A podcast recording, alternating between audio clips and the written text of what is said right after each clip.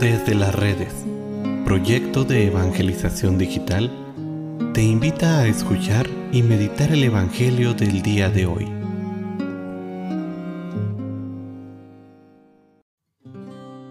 El día de hoy, sábado 22 de octubre, escuchemos con atención el Santo Evangelio según San Lucas.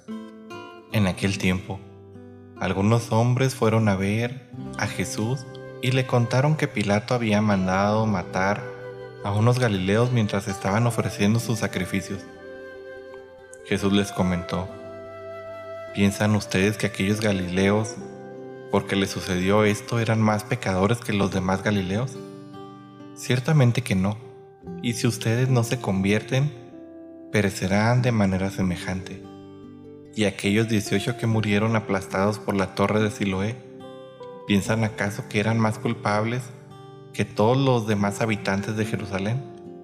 Ciertamente que no. Y si ustedes no se arrepienten, perecerán de manera semejante. Entonces les dijo esta parábola. Un hombre tenía una higuera plantada en su viñedo. Fue a buscar higos y no los encontró. Entonces dijo al viñador, Mira, durante tres años seguidos he venido a buscar higos en esta higuera y no los he encontrado. Córtala. ¿Para qué ocupa la tierra inútilmente? El viñador le contestó, Señor, déjala todavía este año. Voy a aflorar la tierra alrededor y a echarle abono para ver si da fruto. Si no, el año que viene la cortaré. Palabra del Señor. Un pasaje que nos deja demasiadas enseñanzas, hermanos. Es el que nos presenta la liturgia del día de hoy.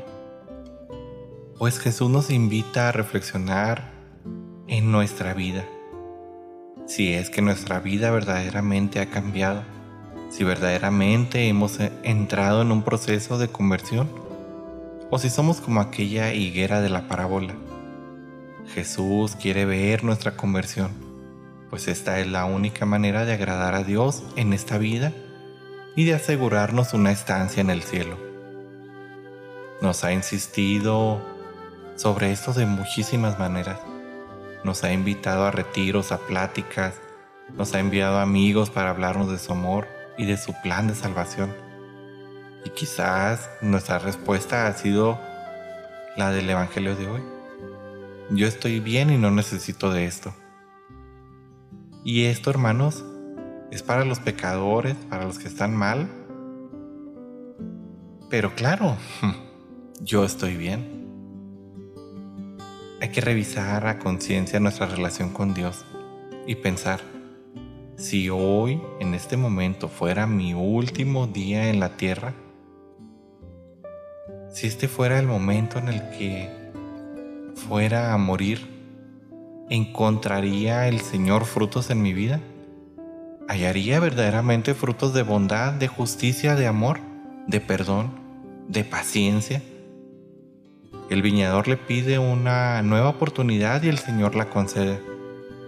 Aprovechemos nosotros también esta oportunidad para que nuestra vida dé frutos en abundancia. Esto no solo dispondrá nuestra vida para la eternidad, sino que además a los que vienen con nosotros los haremos inmensamente felices.